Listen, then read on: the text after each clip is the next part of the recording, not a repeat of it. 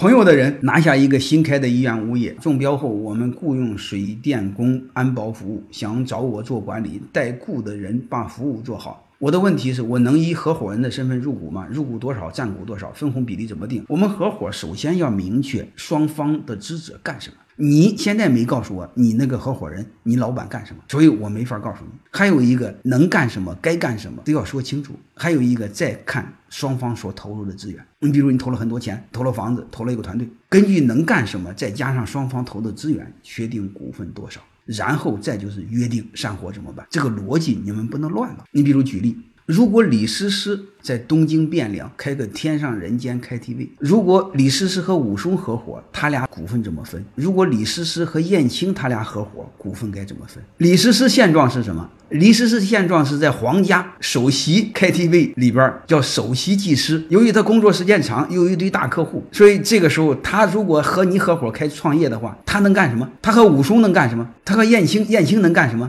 你比如李诗诗如果武松大伙的话，李诗诗首先是精通技术。掌握了最大的客户，连徽宗就是她男友，她根本不缺大客户。还有一个呢，她由于是长期的 KTV 的头牌，对经营管理、对行业的游戏规则，她肯定很懂，所以根本就不用说了。李诗诗的身份是什么？总经理、大股东，同时兼首席技师，同时兼客户总监，不用说。他自己至少占股百分之九十。武松能干什么？武松只能当个保安队队长，他别的都干不了。你说武松能不能在 KTV 里边陪一些官太太唱歌，陪一些什么高俅啊、蔡京他老婆唱歌？不可以。为什么这伙计对女人不感兴趣？想当年他和潘金莲在一起，他无感，对吧？他连心动都没有，所以他没有用。所以这时候你会发现，他俩的股份就是二八分，啊，武松当个保安队队长。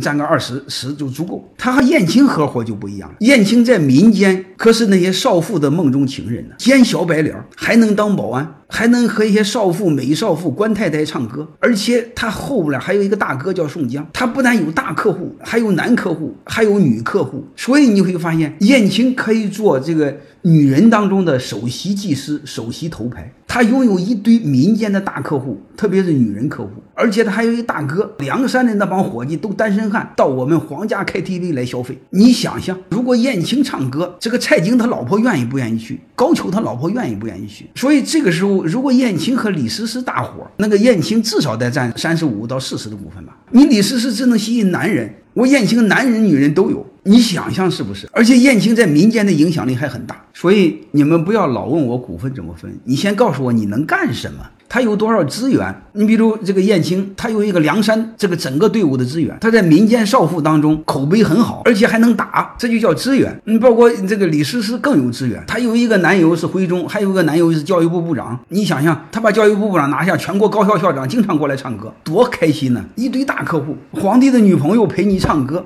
你说说这票价能低了吗？你说这伙计不让他控股能行？又是头牌。好了，大概就这意思。所以你知道怎么分股份了吗？先看他能干什么，再看他有多少资源，再说分股份。好了，再具体的话就听我的直播课程，专门有一门课讲股权设计，讲股权分配。虽然我给你们讲的这个下山路，但是它套路是一样的。因为我讲专业知识你们听不懂，我一讲夜总会你们都懂，因为你们都有经验啊，对吧？管理要给有经验的人讲，所以你们在合伙不知道怎么搞的时候，你就想起怎么开夜总会，你该懂的都懂了，剩下的你就好好听我讲课。想创业的、正在创业的、将要创业的，或者将来你喊别人投资，听听我讲课。因为线上的课也不贵，就几百块钱，你最起码知道怎么搭伙，要不然又把你给坑了，坑了不亏死了吗？